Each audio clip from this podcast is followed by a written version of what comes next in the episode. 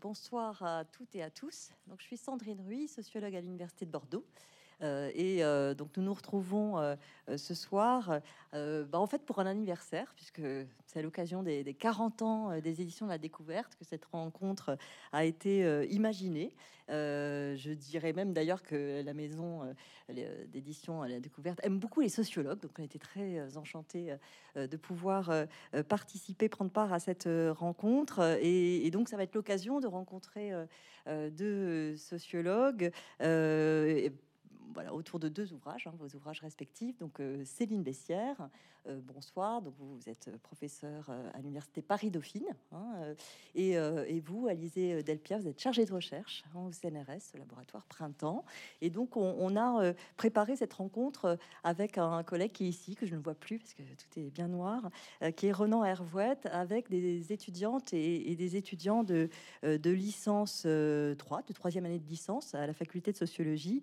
et les, groupes ont, travaillé sur euh, chacun euh, des deux livres.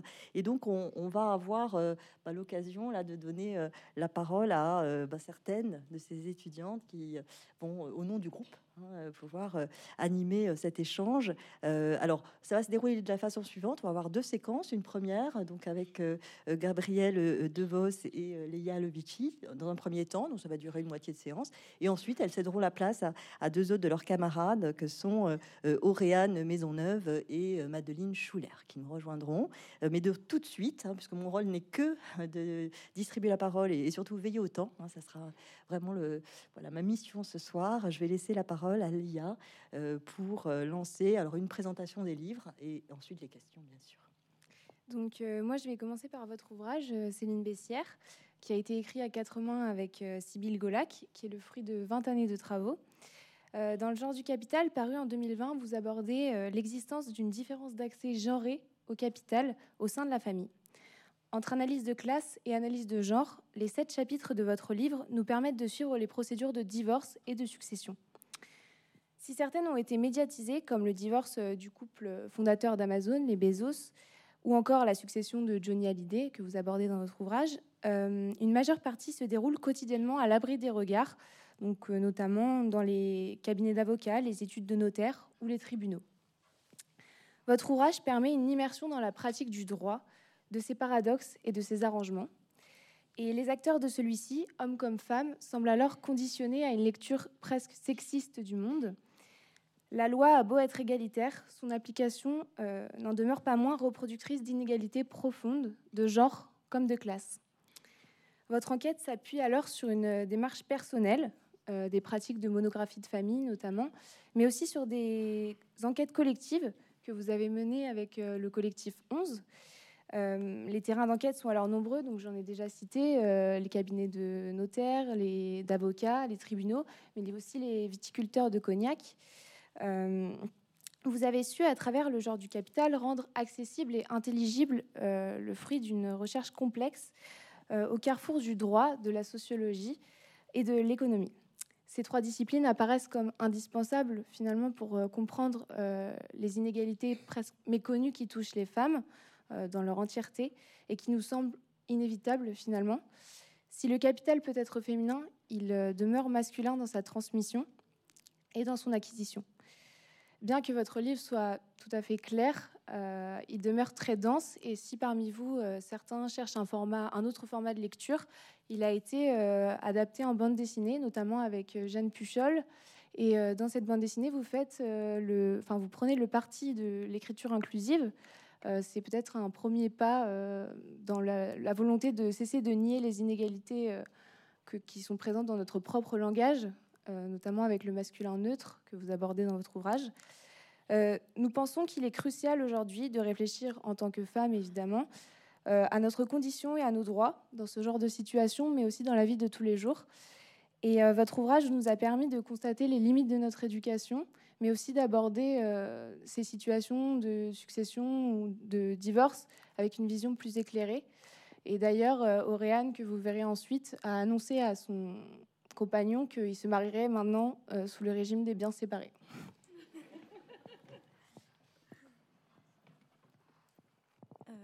donc moi, je vais présenter votre ouvrage, Alizé Delpierre. Votre livre s'intitule Servir les riches, les domestiques chez les grandes fortunes, qui a été publié en 2022.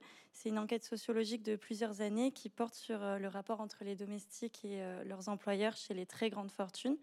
Votre livre se concentre sur la petite population des personnes extrêmement riches. Et pour votre enquête, vous avez vous-même travaillé en tant que French nanny et aide cuisinière dans une famille très fortunée. Euh, vous avez réalisé aussi euh, de nombreux entretiens auprès de domestiques, mais aussi auprès euh, d'employeurs. Donc, dans votre ouvrage, vous montrez que la vie des domestiques est considérée par les employeurs et employés comme avantageuse financièrement, mais aussi en nature. C'est une promesse d'ascension sociale. C'est ce que vous nommez l'illusion de la domesticité. Mais tout l'enjeu de votre livre, par-delà cette illusion d'enchantement, c'est de montrer plutôt une forme d'exploitation dorée que vivent ces domestiques. La domesticité, permet aux riches de s'enrichir. ils se servent des domestiques pour maintenir leurs privilèges, se distinguer entre riches et exhiber leur fortune. Les domestiques permettent aux femmes très riches également un semblant d'émancipation, sans, les libérer complètement, puisque ce sont elles qui, doivent assurer les tâches de gestion des domestiques. les patronnes, elles dominent le marché de la domesticité. Pour autant, elle témoigne avoir du mal à inverser le rapport de domination homme-femme. Vous dévoilez d'autre part l'envers du décor euh, enchanté euh, en insistant sur euh, les conditions de travail qui abîment le corps des domestiques. Les domestiques doivent, rester invisibles, elles doivent se fondre dans les meubles et pourtant elles doivent également rester disponibles. Les domestiques sont surveillés par les, les grandes fortunes qui souvent sont angoissées par leur présence les domestiques. Euh, euh, pardon. On vous a aussi confié des témoignages de violence allant du changement de prénom jusqu'aux agressions physiques et sexuelles. Grâce à leur connaissance du droit, les très riches organisent l'exploitation euh, de leurs employés pour minimiser leurs dépenses. Les discours paternalistes et la proximité permettent les arrangements que vous nommez au gris, et souvent au détriment des employés qui, elles, ignorent leurs droits et ne sont pas organisés en syndicats. La question du départ des domestiques est source de tension également. Par peur de perdre leur travail, les employés se taisent jusqu'à ne plus pouvoir faire autrement que partir. Mais certaines d'entre elles euh, se développent, euh, développent un sentiment d'appartenance à la bourgeoisie qui les pousse à rester domestiques. Et la rareté de ces postes prisés permet aux employeuses de maintenir un ordre de domination économique et culturelle sur leurs domestiques qui subissent déjà euh, des discriminations raciales, religieuses et sexistes. Vous concluez votre ouvrage en demandant aux autorités, aux autorités publiques de se saisir de cette problématique pour protéger les domestiques des abus et des violences. Donc je vais commencer, euh, c'est moi qui vais poser la première question. Euh, elle s'adresse à vous deux. On voulait tout d'abord échanger avec vous deux sur le travail d'enquête au cœur euh, du métier de sociologue et en particulier sur les questions d'accès et de posture sur vos terrains respectifs. Donc, allez Delpierre, quelle position et relation aviez-vous avec vos enquêtés? Et lors de vos, de vos observations participantes, donc lors de, votre, de votre travail, de vos emplois dans les grandes fortunes, avez-vous vous-même cru en l'illusion de la domesticité? Bonjour à toutes et à tous et merci beaucoup pour euh, de cette euh, très chouette euh, invitation et merci d'avoir fait ce grand travail de préparation dont je sais qu'il est très chronophage aussi dans vos études universitaires. Alors le, le, travail d'enquête donc c'est fait alors pour, ma part donc par entretien hein, et par observation participante vous vous l'avez rappelé. Et donc j'ai alors la, manière dont j'ai procédé donc c'était d'essayer de, d'ouvrir la petite porte d'entrée euh, dans un univers quand même assez euh, fermé, enfin on peut même le dire, hein, très très fermé, qui est celui euh, des grandes fortunes.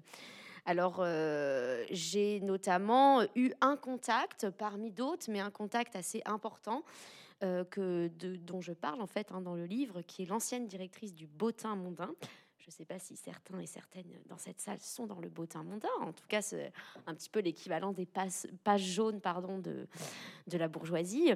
Et, euh, et en fait, qui m'a donné euh, des contacts en fait, de personnes qui elles-mêmes appartiennent à un cercle très très restreint qui s'appelle le Jockey Club, qui sont des aristocrates, euh, comme ils se disent eux-mêmes, pure souche, c'est-à-dire euh, voilà, qui ont hérité de leur titre d'aristocrate depuis euh, des générations et des générations.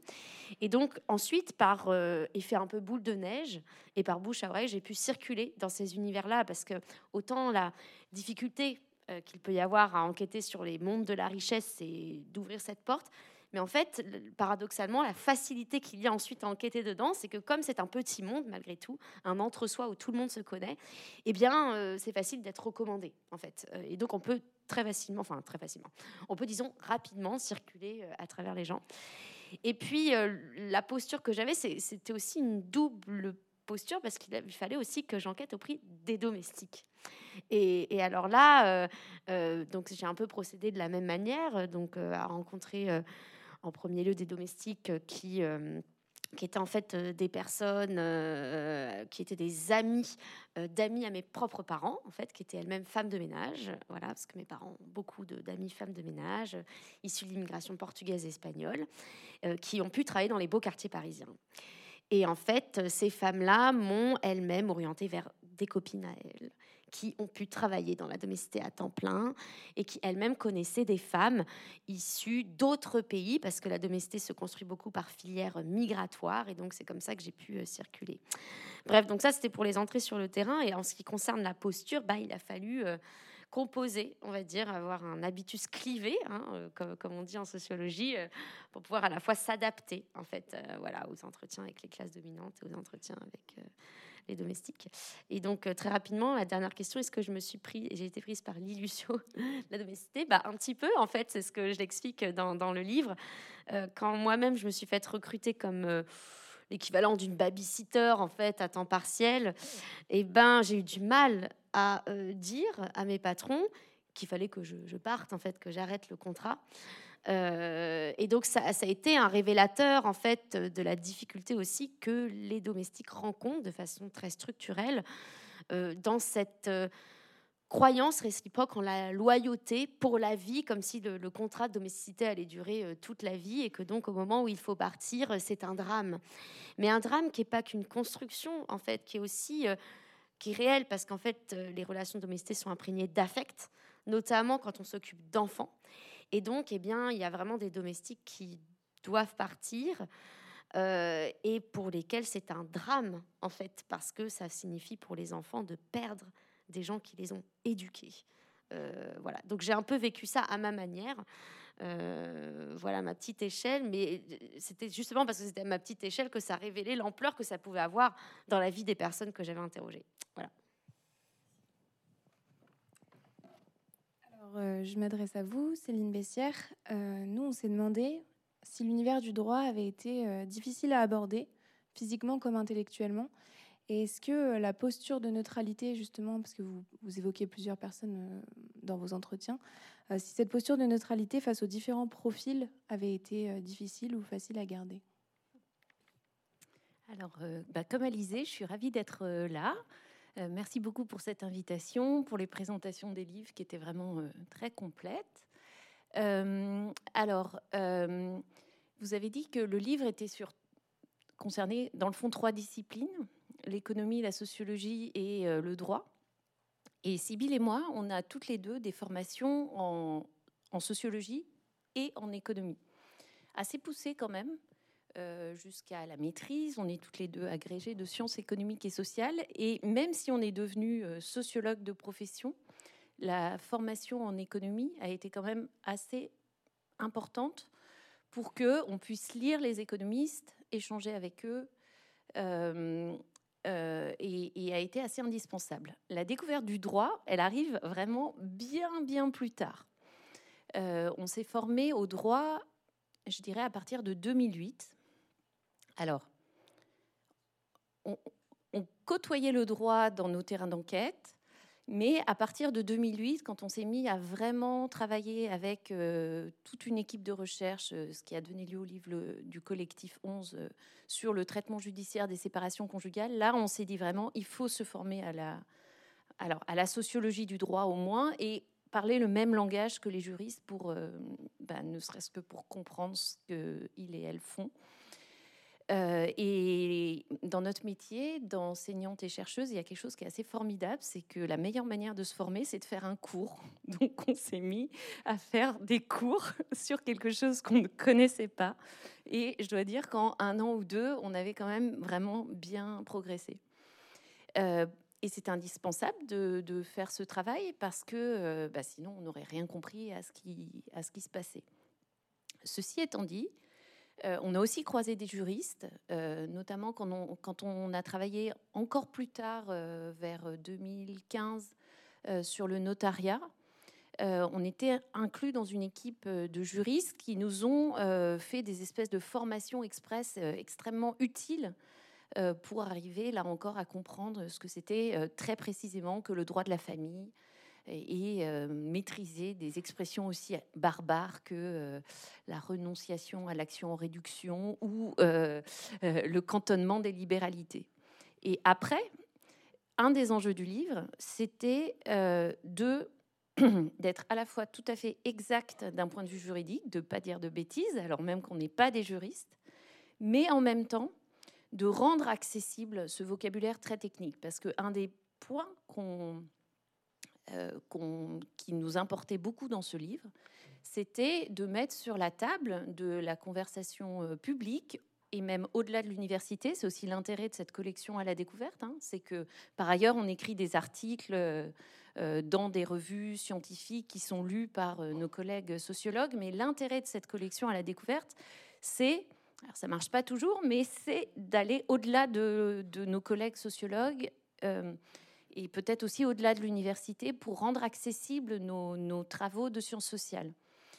Et donc, avec Sibyl, ce qui nous tenait à cœur dans ce livre, c'était, tout en étant très exact, de rendre accessible euh, à la fois nos recherches sociologiques euh, dans leur complexité et aussi euh, tout ce, ce, jargon en fait juridique qui, euh, quand on entend parler de notaire, on se dit oh là là, vraiment, euh, j'ai pas envie de m'y intéresser, de le rendre euh, accessible et pour montrer qu'il y avait des enjeux, des enjeux politiques et des enjeux pour l'égalité femmes-hommes. Donc c'était ça en fait l'enjeu. et avec grand bonheur, je dois dire qu'on a été lu par des juristes après euh, enfin, une fois que le livre a commencé un peu à circuler et à être un peu visible, des juristes ont lu ce livre.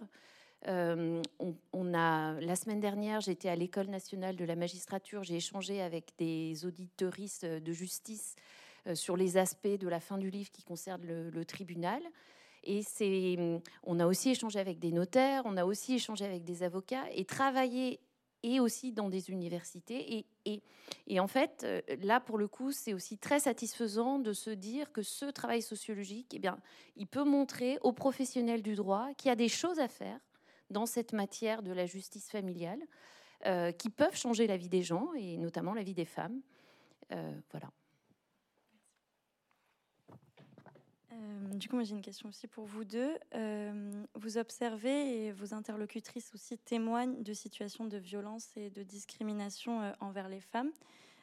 comment, en tant que femme sociologue, on reçoit ces informations et comment on se positionne vis-à-vis de ces thématiques?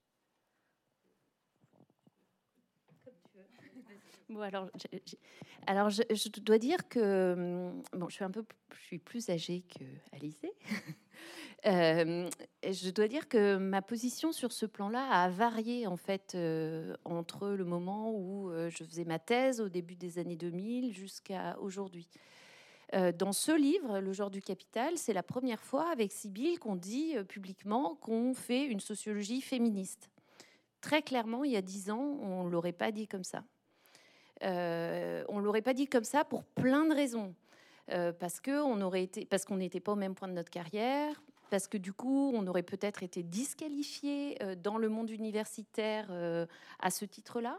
Parce que peut-être la place du féminisme, enfin, il suffit d'aller se balader dans les travées de, de Mola pour voir la place qu'ont pris les rayons euh, féminisme dans les librairies. C'était pas du tout le cas il y a dix ans. donc aujourd'hui, c'est en tout cas dans la position dans laquelle Sybille et moi nous sommes, c'est-à-dire de enseignante, chercheuse euh, statutaire à l'université au CNRS, c'était possible et moi, je pense souhaitable d'assumer qu'on faisait une sociologie féministe. Ça n'était pas possible il y a dix ans.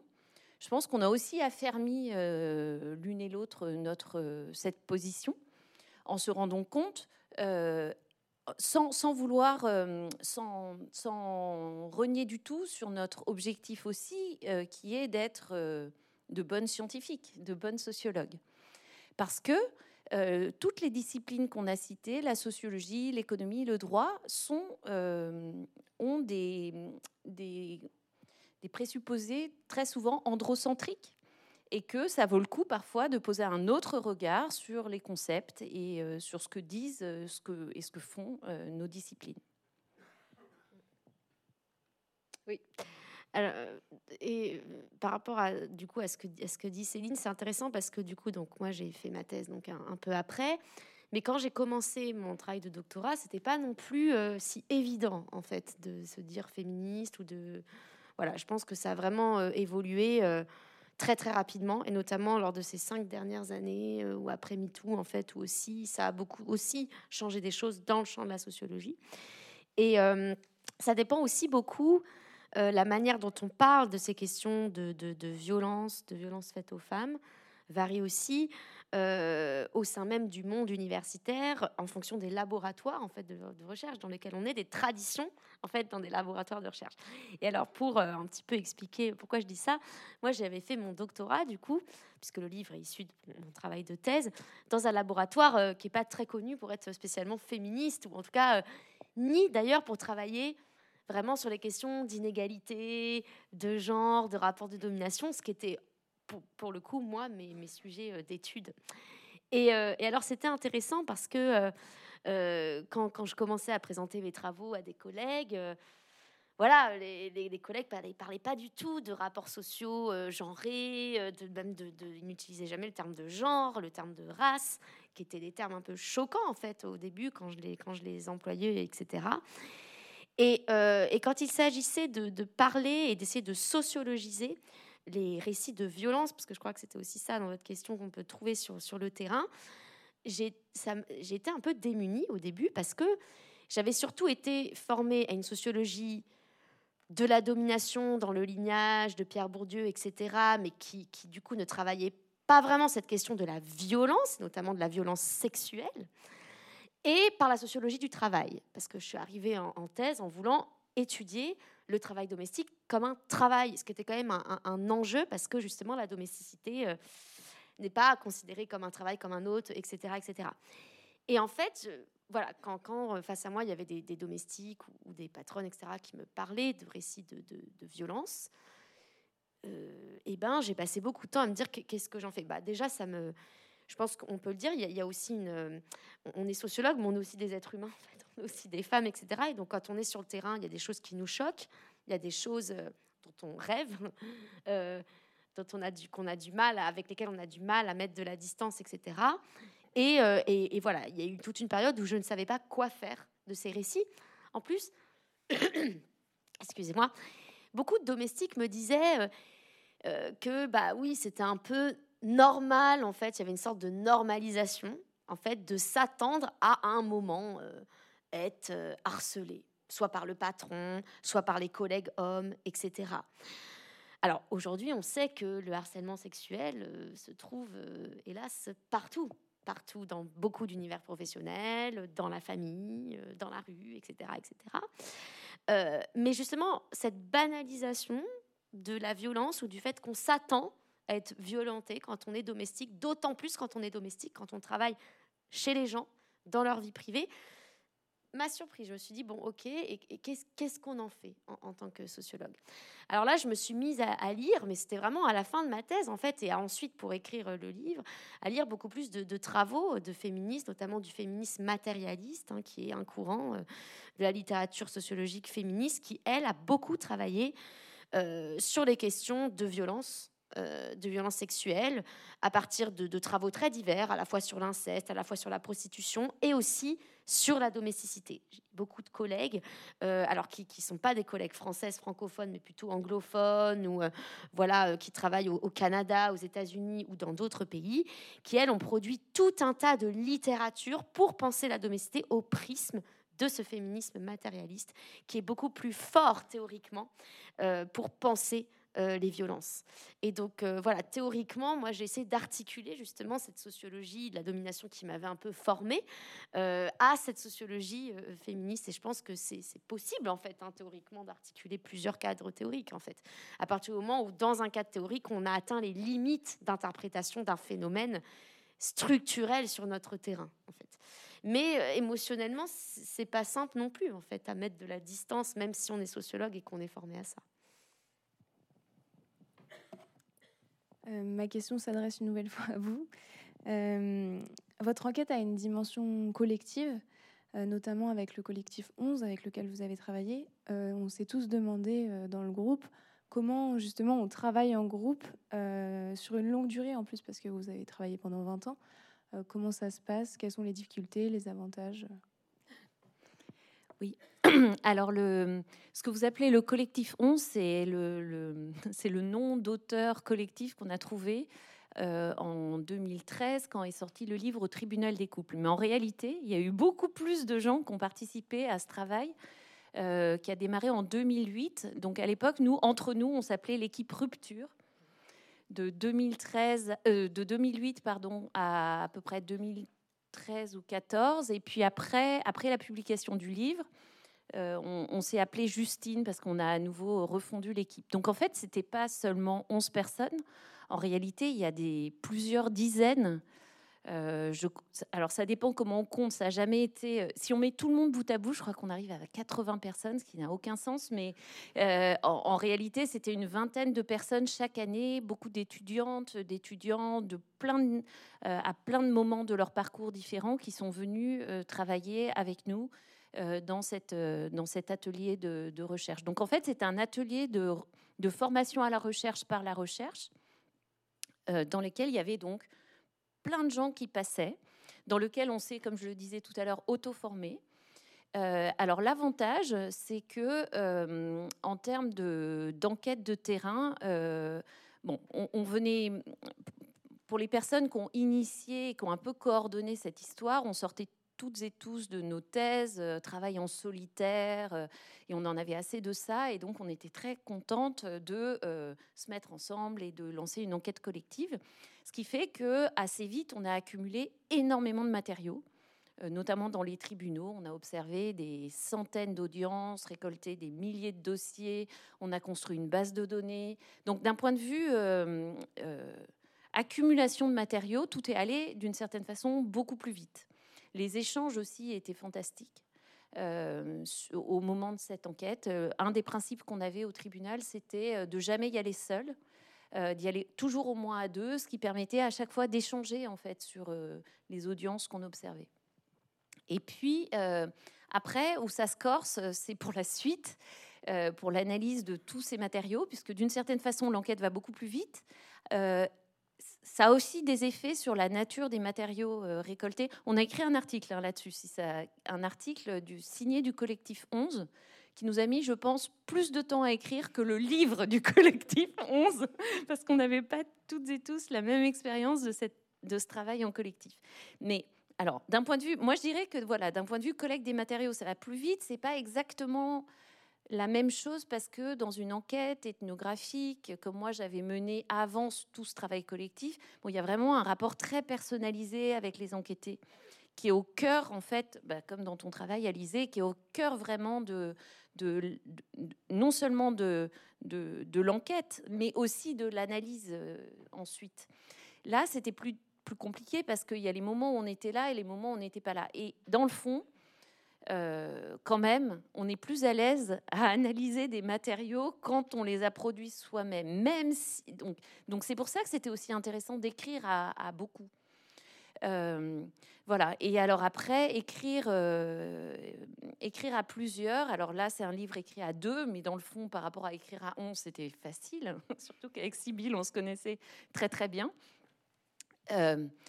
le, pour moi, le secret, c'est vraiment l'appropriation des textes de l'autre. C'est-à-dire, si on veut pas faire un livre avec un, un chapitre écrit par une et l'autre chapitre écrit par l'autre, il faut se passer les textes accepter que le texte qu'on a écrit va être complètement chamboulé par la personne suivante qui va passer dessus. Euh, euh, et, moi, je crois beaucoup au, fait que ça permet d'améliorer la, qualité du texte euh, au final de, faire ça. Mais c'est pour avoir fait ça donc de 2008 à jusqu'à à peu près l'année dernière, je dois dire que c'est aussi assez fatigant. Ça produit des coûts de coordination très importants et donc, c'est pas mal d'alterner les, Moi, j'aime bien alterner les, phases, alterner les, les, échelles, en fait, euh, dans, d'études. Alors, une dernière aussi, si, euh, allez-y, Gabriel, une dernière question, une réponse vite, comme ça on va changer de, hein, de séquence, de thème avec nos autres étudiantes.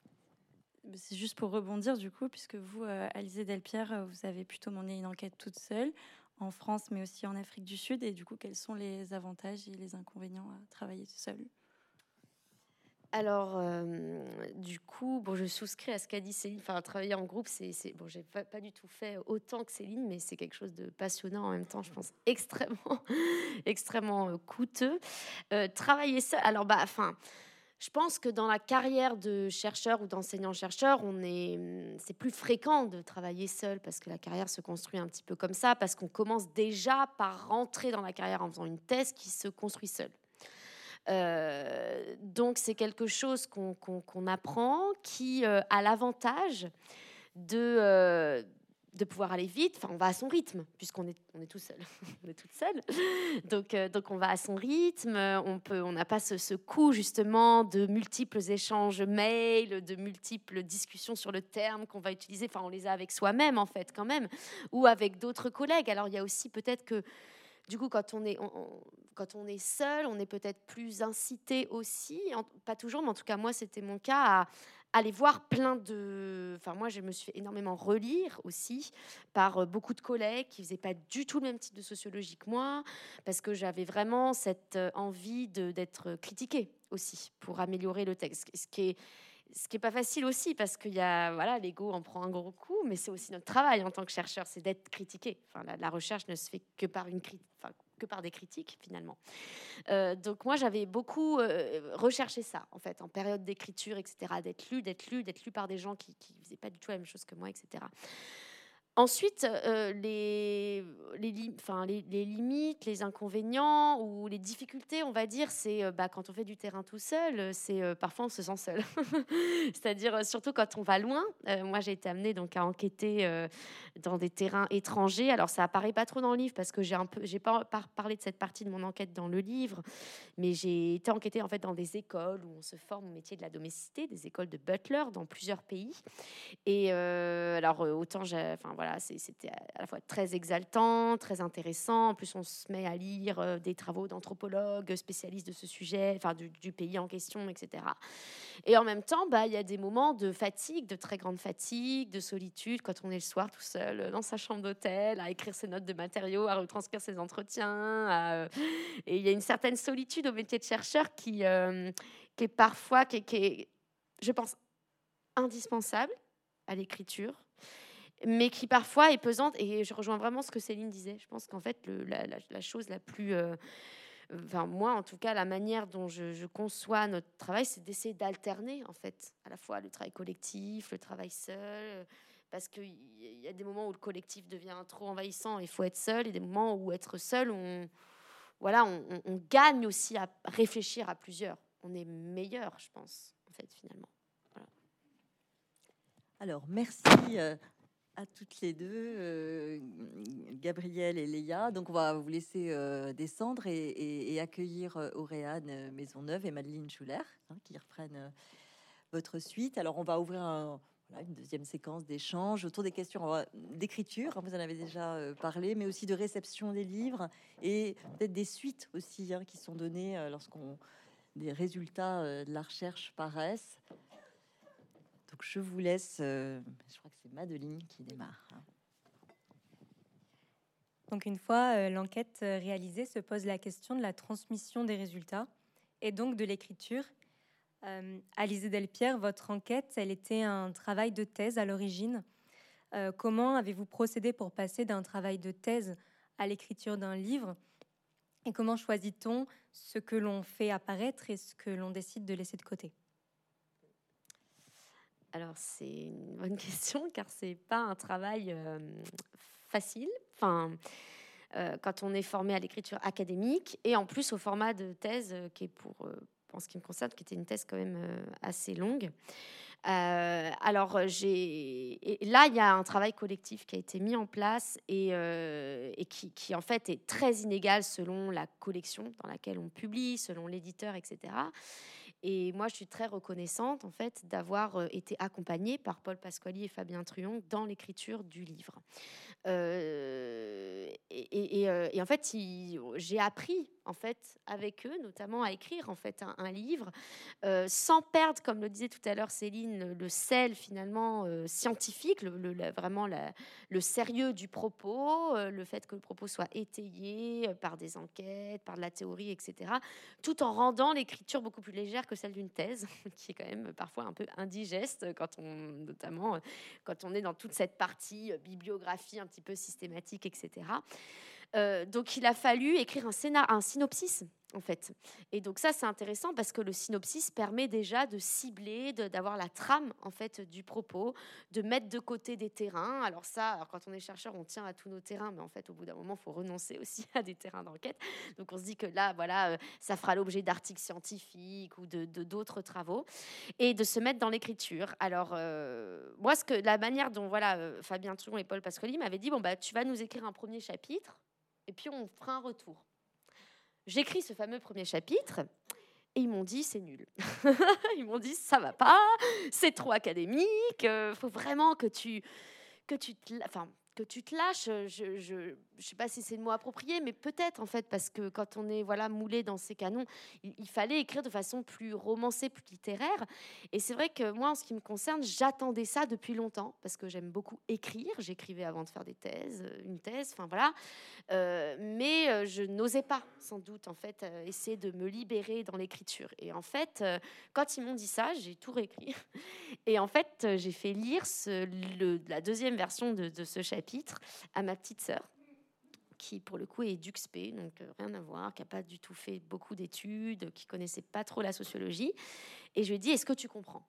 Enfin, est-ce que tu comprends? Est-ce que est-ce que c'est enfin est-ce que t'aimes bien? Est-ce que enfin voilà, qu'est-ce que t'en penses? Et en fait, elle m'a lu, elle m'a dit ah ouais, voilà, elle m'a dit ça me plaît, euh, j'aime bien, je comprends tout. Elle était contente de comprendre la sociologie. Et je me suis dit bon bah peut-être que là c'est déjà mieux. Et donc ils m'ont validé ce fameux premier chapitre. Et puis après ils m'ont dit bon bah, c'est bon, t'es lancé, tu peux euh, voilà. Mais donc tout ça pour dire que c'est, euh, je crois quand, quand on est sociologue, on manque d'accompagnement dans l'écriture, enfin je ne sais pas Céline ce que tu en penses, mais dans l'écriture d'autres formats que les fameux articles académiques dont parlait euh, Céline, mais qui en fait sont lus que par nous, que par nos collègues chercheurs. Et du coup, bah, il y a tout un enjeu aussi dans le marché de, de l'édition, dans, l'accompagnement aussi des, sociologues. Et euh, le problème, c'est que c'est aussi très lié à des raisons économiques. Hein, euh, voilà, il n'y a pas beaucoup d'espace finalement où on peut publier. Euh, voilà. Donc moi, c'était cette expérience d'apprentissage d'écrire un livre. Et du coup, maintenant, j'ai trop envie d'écrire d'autres livres. parce que c'est plaisant. Voilà, c'est un autre format. Sybille Bessière, vous avez coécrit Le jour du capital avec euh, Sybille Golac. Euh, vous avez déjà partiellement répondu à cette question précédemment, mais euh, nous nous interrogeons sur comment on écrit un livre à deux, si vous avez peut-être des conseils ou plus de précisions à nous apporter, s'il vous plaît. Alors, ben, je, vais, je, vais, rebondir et continuer avec ce que disait Alizé. En fait, il me semble que le secret, c'est la réécriture c'est euh, avec euh, avec Sibyl quand on a démarré euh, le jour du capital, nous aussi on est on a réécrit un synopsis. En réalité, quasiment tout ce qu'il y a dedans existait sous forme de puzzle, écrit sous d'autres formes très différentes, très académiques ailleurs. Et il y a presque un an de travail d'écriture euh, sous ce format-là, c'est-à-dire ben voilà, rendre, le propos accessible nous a mis un an. Alors que, bah, bon, toi, tu partais d'une thèse, nous, on partait aussi de multiples. Il y avait la thèse de Sibylle, il y avait mon habilitation à diriger des recherches, il y avait plein d'articles, il y avait plein de travaux. Mais de trouver ce lien, de trouver ce ton, ça nous a mis une année à se faire en ping-pong, à se passer le manuscrit en ping-pong. Alors c'est vrai que nous, comme on est deux, on est une espèce de notre petite entité autonome, mais on a eu des relecteurs aussi très exigeants du point de vue, euh, un petit peu comme ta sœur, euh, très exigeants du point de vue de, la, de, rendre accessible, de rendre lisible les choses on avait vraiment des boulets aux pieds. Hein. Il y avait des statistiques. Ça, c'est l'enfer d'écrire de façon euh, accessible euh, à partir de données statistiques. C'est très difficile. Le, juridique dont je parlais tout à l'heure, tout ce vocabulaire abscon juridique, plus on avait une ambition théorique aussi euh, en tant que sociologue sur laquelle on voulait pas lâcher. Euh, donc c'était euh, tenir tout ça ensemble. Alors c'est vrai que Johnny Hallyday nous a aidés. Euh, le divorce de Jeff Bezos et Mackenzie Scott aussi. On a essayé d'utiliser ça en fait pour faire rentrer les lecteurs et lectrices dans, dans le livre mais ça prend, ça, ça, prend du temps. Et comme toi, moi aussi, après cette expérience, en fait, ça nous transforme. Alors moi, je suis dans, je, lis beaucoup de thèses parce que je suis dans les jurys de thèse ou, ou, en tant que directrice de thèse. Et, euh, et, je dois dire que plus va, plus je suis critique vis-à-vis du modèle d'écriture académique qu'on enseigne euh, à l'université, euh, dans nos masters et, et, et, au cours du doctorat parce que euh, ensuite, en fait, il faut, désapprendre ça complètement pour écrire autrement. Euh, et c'est vrai qu'une fois qu'on a touché à cette écriture euh, plus simple, plus accessible, l'écriture plus, oui, académique, plus opaque, finalement, pourquoi est-ce qu'on s'impose ça En tout cas, moi, ça me fait, ça me fait vraiment réfléchir à ma manière d'écrire, aux manières d'écrire. Et c'est aussi à travers la lecture euh, de plein d'ouvrages, pas euh, enfin, de sciences sociales ou autres. Euh, moi, j'ai beaucoup lu des, travaux états-uniens, en fait, qui ont une manière plus simple, en fait, plus directe d'écrire. Et ça a été aussi ça une, source d'inspiration. Donc voilà, moi, ce à quoi j'aspire dans, mon quotidien professionnel, c'est aussi que cette manière d'écrire, tout à la fois exigeante scientifiquement, mais accessible, euh, elle infuse davantage nos travaux euh, euh, académiques à, l'université.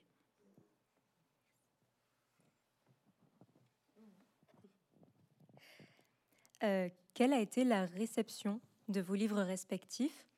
Est-ce que vos enquêtés ont lu vos livres? Est-ce qu'ils vous ont fait des retours? Est-ce que vos enquêtés ont émis des critiques ou des réticences euh, à la publication de vos ouvrages. Euh, Alors, euh, moi j'ai eu pas mal de retours, de, surtout de, de, personnes qui ont travaillé dans la domesticité, qui travaillent toujours dans la domesticité, soit d'enquêter, de personnes que j'avais rencontrées, soit de personnes que j'avais pas du tout rencontrées et qui donc sont venus à des rencontres, à des rencontres en librairie, euh, à des rencontres euh, dans des festivals, à des rencontres dans d'autres espaces que j'ai pu investir euh, complètement hors université. Et j'ai eu aussi beaucoup de mails, en fait, et je m'y attendais pas. Mais j'ai reçu énormément de mails que je conserve précieusement dans mon petit dossier autour de Servir les riches, il s'appelle ce dossier.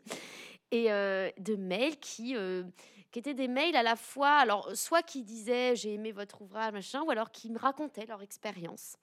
Euh, aussi, euh, une, une, dame m'a écrit une très longue lettre. Alors, sa fille m'a écrit un mail pour me demander mon adresse postale. Et sa mère, âgée de 97 ans, m'a envoyé une très grande lettre de 10 pages manuscrite parce qu'elle avait travaillé comme domestique pour une famille très riche, etc. Donc, c'est des matériaux en soi qui sont à la fois. Euh, euh, extrêmement euh, gratifiant quand on est sociologue parce que bon bah euh, on fait peut-être pas de la sociologie pour rester dans le champ académique, mais aussi parce qu'on a envie, justement, et Céline a dit plusieurs fois qu'elle se, qu'elle se diffuse, en fait, que ça infuse justement les, les, pensées hors du champ universitaire. Et puis aussi émotionnellement, c'est quelque chose qui est, qui est assez touchant. Et donc voilà, et du côté des domestiques, il y a beaucoup de gens qui m'ont dit s'être reconnus dans les situations, ce qui m'a rassurée parce qu'en fait, il y a quelque chose qui est assez effrayant aussi, je trouve, quand on publie un travail qui va être lu au-delà du champ universitaire, c'est bah, comment, comment il va être reçu. Est-ce que ce que je dis finalement, euh, c'est la réalité que les gens perçoivent Ou est-ce que la réalité sociologique, comment est-ce qu'elle va être perçue?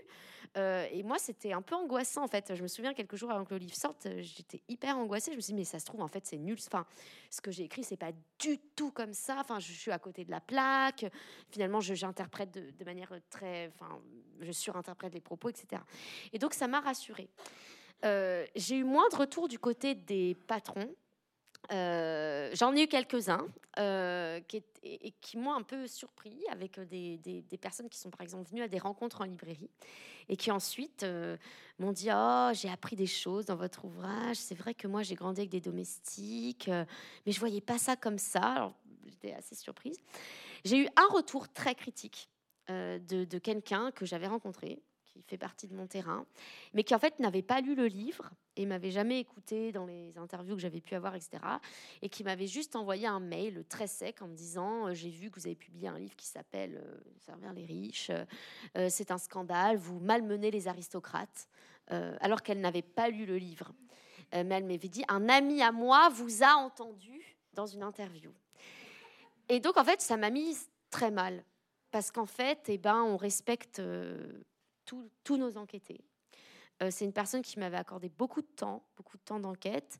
Je pensais avoir euh, été juste dans l'analyse de ses propos. Et d'ailleurs, l'enjeu pour moi, justement, du livre, c'était de ne pas euh, prendre parti, justement. Et, ce qui était difficile, notamment avec les journalistes qui souvent voulaient me faire à tout prix parler de l'exploitation et me faire dire que les, les riches sont des grands méchants. Et c'était toujours un enjeu de leur dire, en fait, c'est pas ça le propos sociologique, c'est justement toutes les ambivalences qu'il y a dans ces relations. Et, du coup, quand elle m'a, ça m'a beaucoup affecté, donc je lui ai envoyé mon livre euh, parce que j'avais son adresse euh, et j'avais, je l'avais pas encore envoyé à l'époque, et voilà, avec un mot en lui disant, bah, euh, lisez-le et je serais ravie d'avoir un retour une fois que vous l'avez lu. Elle m'a jamais recontacté. Donc voilà, il y a des, il y a des retours comme ça. Alors, il y a un peu deux questions de votre question. il y a la réception de la part des enquêtés et puis la réception plus large. Alors, sur la réception de la part des enquêtés, les monographies de famille qui sont dans le livre, qui ont été euh, réalisées par Sibylle, euh, Sibylle avait envoyé les extraits aux personnes avant la publication du livre pour qu'elles ne les découvrent pas au moment de, la publication. Comme ce sont des personnes avec qui Sibylle a eu des relations pendant euh, très longtemps, en gros une dizaine d'années, ça lui importait d'avoir cette démarche que nous n'avons pas eue avec euh, les professionnels du droit, ni avec les justiciables qu'on a vus au tribunal ou dans les cabinets d'avocats et qui euh, qu'on n'a pas contacté pour leur, pour leur dire que le livre allait sortir et qu'il y avait ça et ça. Toutes les personnes sont bien sûr anonymisées hein, dans ton livre aussi. Hein. on ne peut reconnaître personne dans, nos livres respectifs. sur la réception plus largement, euh, alors nous aussi, on a reçu plein d'emails euh, de beaucoup de femmes qui nous. Enfin moi, ce qui m'a beaucoup touchée en fait avec ce livre, c'est que dès qu'on est sorti de l'université, dans les rencontres en librairie, euh, festivals, etc., c'est le fait que euh, des personnes, souvent des femmes, viennent nous voir et immédiatement nous parlent de questions extrêmement intimes, du type euh, la succession de leurs parents, leur relation avec leurs frères et sœurs, euh, leur divorce. Euh, voilà. Et, les emails qu'on reçoit régulièrement sont aussi extrêmement touchants la plupart du temps. on nous sollicite aussi beaucoup pour nous demander des conseils en matière d'avocat, notaire. Et là, on, dit qu'on ne peut pas conseiller des personnes parce qu'on ne veut pas dire qui sont les, les, professionnels du droit dont on parle dans, le livre. Une autre partie de la réception du livre, ça a été euh, ce que je disais tout à l'heure, des professionnels du droit et de la justice, Ça, on y va toujours avec Sibylle. trois ans après, je disais juste avant de venir qu'on faisait, on répondait plus à toutes les sollicitations, mais quand ce sont des notaires, des avocats, des magistrats qui nous invitent, on y va parce qu'on se dit que voilà un levier en fait pour faire bouger, pour faire bouger les choses. On a été lu aussi par les partis politiques. Euh, il y a un certain nombre, donc on ne fait pas des propositions politiques dans le livre, mais malgré tout, euh, il y a quand même comme implicitement des sortes de suggestions. Et donc sur un certain nombre de sujets, euh, on a été sollicité par des partis politiques qui vont de du gouvernement actuel jusqu'à et tous les ventailles à gauche. Euh, donc pas le Rassemblement national, mais tous les autres partis politiques euh, à peu près nous ont, sollicités. Et c'est vrai qu'on a vu le débat politique bouger. Euh, là, je ne sais pas si vous savez, mais il y a une loi, une proposition de loi qui vient de passer sur la fiscalité de, de l'impôt sur le, l'impôt sur le revenu, pour faire en sorte que euh, par défaut, ce ne soit plus un, taux euh, conjugal, mais un taux individuel qui soit appliqué. Euh, bon, ça c'est un des points dont on avait un, petit peu parlé dans, le livre. Là, en ce moment, il y a des députés de la France insoumise qui sont en train de réfléchir à proposer, je crois que ça va être la semaine prochaine à l'Assemblée nationale, déconjugaliser l'allocation de soutien familial c'est très allusif. Là, il faut avoir le. Donc, l'allocation de soutien familial, c'est la somme d'argent euh, que reçoit bien souvent une femme qui élève seule ses enfants après une séparation conjugale, quand le père des enfants est soit déclaré impécunieux, soit qu'il ne paye pas la pension alimentaire. Et en fait, jusqu'à présent, euh, cette allocation de soutien familial, si cette femme, cette mère se remet en couple, elle la perdait, comme si c'était le nouveau conjoint qui devait la, la prendre en charge les enfants et qui crée aussi des situations de dépendance économique euh, absolument épouvantables. Donc, euh, donc voilà, bah ça, il y a une discussion à l'Assemblée nationale la semaine prochaine là-dessus. Donc ça, c'est assez, euh, ça c'est très chouette, c'est très gratifiant. Et en même temps, j'ai envie de dire que d'une certaine façon, avec Sibyl, on a fait notre partie du boulot, qui était de mettre ces questions sur la table de la discussion publique et qu'ensuite il faut qu'il y ait d'autres acteurs sociaux, donc euh, des députés, euh, euh, des, des, des, gens qui font des carrières politiques pour mettre ça, pour mettre davantage l'égalité économique femmes-hommes au cœur des discussions de leur programme, et que c'est à eux et à elles de faire la suite en fait. moi, parce que parce que parce que dans le fond, euh, l'appropriation des idées de notre livre, euh, elle va passer à travers tout un tas de filtres que, qu'on ne maîtrise pas. Pour vous dire à quel point on les maîtrise pas, par exemple, euh, il y a la croix qui nous fait dire que on est en faveur du mariage. En fait, nous, on n'est pas en faveur du mariage, mais on dit juste que dans l'état actuel du droit, le mariage protège économiquement les femmes par rapport à, à ne pas se marier. Et on n'est pas d'un point de vue politique, vous voyez qu'il y a plusieurs options possibles. On peut dire, bon, bah alors allons-y, marions-nous toutes euh, euh, au nom euh, de l'égalité économique femmes-hommes, mais il y a d'autres options possibles du type étendons aux couples non mariés les protections et avantages qui sont actuellement dans l'institution mariage. Et nous, ça, bien sûr, on, ne dit rien là-dessus. Mais voilà, il y a des, des des acteurs sociaux euh, qui nous font dire des choses qu'on ne, dit pas. Mais dans le fond, c'est le jeu. Euh, le jeu, c'est que ce soit des idées dont on discute. Et moi, je trouve que c'est important qu'on discute euh, parce qu'il y a plein de gens qui n'ont aucune idée en réalité quelles sont les implications économiques de se marier ou ne pas se marier, et que ça soit, ça fasse partie du débat public par rapport à la situation d'avant qui était que on n'en parlait pas. Voilà. Alors, comme le temps avance.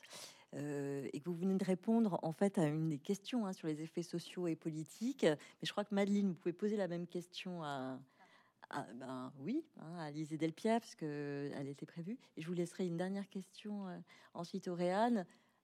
Voilà, à vous de choisir laquelle. Donc, euh, Delpierre, euh, dans la conclusion de votre ouvrage, vous appelez à des réactions politiques sur l'organisation du travail des employés de maison. Est-ce que votre appel a été entendu? Alors, je ne sais, pas, euh, je, sais pas si j'appelle à ça, mais en tout cas, j'interpelle, c'est peut-être euh, plus le, mot, euh, parce que je rejoins ce que Céline disait. Nous, on, produit des connaissances, éventuellement avec des idées de projets, mais on ne peut pas, voilà, on n'est pas politique, voilà, on n'est pas ministre, on n'est pas député, etc. Et euh, alors, l'enjeu du livre, c'était euh, de, sortir en fait du cadre très spécifique de la domesticité des plus riches, qui est une domesticité multiple, à temps plein, etc., pour parler plus largement de la question du travail domestique dans nos vies. Euh, aujourd'hui, les inégalités sociales s'articulent énormément, que ce soit les inégalités de classe, de race, de genre, autour de cette question du domestique. Qu'est-ce qu'on fait de notre ménage, de nos enfants, de nos parents vieillissants, de la cuisine, de ce qu'on doit manger au quotidien? Qui le fait? Qui le fait dans les couples? Là, on rejoint un petit peu des interrogations euh, voilà, qu'avaient euh, euh, Céline et Sybille autour de, la question de, des inégalités de genre dans les couples, mais qu'est-ce qu'on en fait aussi eh bien, collectivement? Aujourd'hui, on sait que les personnes à qui est délégué, externalisé les tâches domestiques, ce sont toujours les mêmes personnes, des personnes qui sont euh, très peu qualifiées, beaucoup issues de l'immigration, notamment de l'immigration de première vague, à des femmes essentiellement, euh, et surtout qui font, qui prennent en charge ce travail domestique, euh, alors soit gratuitement au sein de leur propriété, soit euh, rémunéré dans le cadre de services de ménage à temps partiel, de babysitting, d'aide à domicile, etc., à des prix totalement dérisoires, et donc qui sont très très peu payés. Donc le livre, c'était vraiment avoir, à partir de ce terrain très spécifique, d'éclairer un enjeu qui, à mon sens, concerne tout le monde, puisque l'État, en fait, français, encourage depuis plusieurs décennies la délégation du travail domestique. Aujourd'hui, si vous voulez embaucher une femme de ménage, vous avez le droit de bénéficier de 50% de crédit d'impôt ou de déduction fiscale sur le salaire que vous allez lui verser. Et donc ça, ça se joue même, alors je ne vais pas rentrer dans les détails parce qu'on doit aller vite, mais à l'échelle de la Commission européenne en fait, qui depuis les années 70-80 encourage la production de métiers de la domesticité qu'elle considère comme des métiers d'avenir car ça résoudrait, ça résolverait la crise du chômage, les fameuses inégalités de genre autour de qui va euh, faire le ménage, etc. etc. Euh, donc l'une euh, des, propositions qu'on peut faire, c'est déjà euh, en termes de droit, ce sont des métiers qui ne sont pas contrôlés. très concrètement, l'inspection du travail n'inspecte pas les domiciles. Bon, donc c'est déjà étonnant, alors qu'on sait qu'il y a plus en plus de ménages qui externalisent leur ménage, justement. Ensuite, un, une, autre, un autre, une autre proposition ou idée qu'on peut avoir, c'est bah, du coup, étant donné que ces emplois-là sont des miettes d'emplois qui fournissent pas en fait des salaires décents aux femmes qui les effectuent. Euh, comment résoudre ce problème? À l'heure où aussi énormément d'entreprises et d'acteurs privés euh, marchandisent ce travail-là et euh, recrutent des femmes à bas coût. Et alors là, il y a une proposition qui vient pas du tout de, de, moi en fait que, que j'ai reprise à des économistes, François-Xavier de Vetter et Florence Janicatrice notamment, qui sont spécialistes du, des services à la personne et qui eux proposent la création d'un pourquoi pas d'une sorte de service public finalement du travail domestique avec un statut euh, euh, protégé, protecteur pour les personnes qui fourniraient des services domestiques et des familles qui auraient une sorte de, euh, de je sais pas, de, je, perds mes mots, mais de, de petites bourse en fait et qui pourraient tout au long de leur vie bénéficier de services domestiques, etc. Bon, alors vous voyez très bien que créer un service public, c'est pas du tout dans l'air du temps en fait. Donc cette proposition est complètement décalée par rapport à ce qui se fait aujourd'hui. Mais en tout cas, la question d'internaliser la question des tâches domestiques qui ont été externalisées même au-delà de la domesticité dans les maisons, mais par exemple dans le secteur du nettoyage, etc., c'est euh, un, vrai enjeu qui, pour le coup, pourrait être, euh, pourquoi pas, euh, posé sur la table.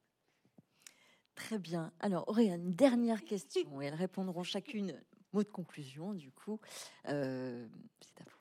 Alors du coup, j'ai une dernière question pour vous, Céline Bessière. Euh, votre ouvrage a été traduit en anglais en 2023 par, euh, pour Harvard University Press et sous la forme de BD chez Delcourt par Jeanne Puchol. Euh, pourquoi, en tant que sociologue, avez-vous fait ces choix et pouvez-vous nous dire comment l'ouvrage a été accueilli aux USA Alors, sur la version en anglais, je vais être très rapide. à vrai dire, on a, on, a été un petit peu en Angleterre et on a eu quelques retours de, collègues de Grande-Bretagne euh, spécialistes qui ont lu le livre. Les États-Unis, c'est le boulot de 2024. On va faire une petite tournée avec Sibylle euh, pour aller présenter le livre. Donc, je pourrais répondre à votre question euh, après 2024.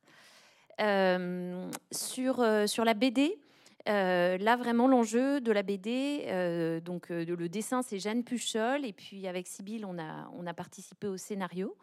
Euh, là, l'enjeu, c'était d'élargir le, lectorat. C'est vrai que le livre, il est, il est quand même assez dense. Euh, euh, et, l'outil de la bande dessinée permet, je trouve, de façon quand même assez efficace, de, bah, de, de, transmettre nos connaissances, les grandes idées qu'il y a dans le livre, et aussi quelque chose euh, dont on s'est rendu compte avec Sibylle en cours de route qui nous a bien plu, c'était de donner à voir sans lourdeur euh, ce que c'est que de faire une enquête de sociologie, puisqu'on nous voit en train de, faire euh, de faire les entretiens, de faire les monographies de famille, euh, d'être euh, dans, le, dans le bureau euh, de, l'avocat au moment où il reçoit une cliente. Et en fait, là, on a commencé à utiliser les images de la BD dans nos présentations PowerPoint académiques parce que ça donne à voir ne serait-ce que notre position dans l'espace. dans, toutes ces situations. Voilà. Et puis, bah, c'est beaucoup plus court à lire, donc, donc ça potentiellement ça élargit le, le public. Bien, je ne sais pas s'il est prévu une BD de Servir les riches ou une euh, C'est en discussion. Ah, en discussion, formidable. Alors, les deux ouvrages sont formidables, ça on peut le dire. Je crois que les, non seulement les étudiants, mais et les enseignants et le public euh, ont, vraiment apprécié euh, vos présentations, l'échange. Donc, on, je vous remercie hein, toutes les deux et au nom des étudiants, on remercie aussi les étudiants, les étudiantes. Euh, je remercie aussi la librairie Mola parce que tout ça se passe dans le cadre d'un partenariat qui est amené à se prolonger et à se répéter euh, sous ce même format. Donc je vous, bah, on va vous applaudir hein, les unes et les merci autres. À vous. merci. merci à vous.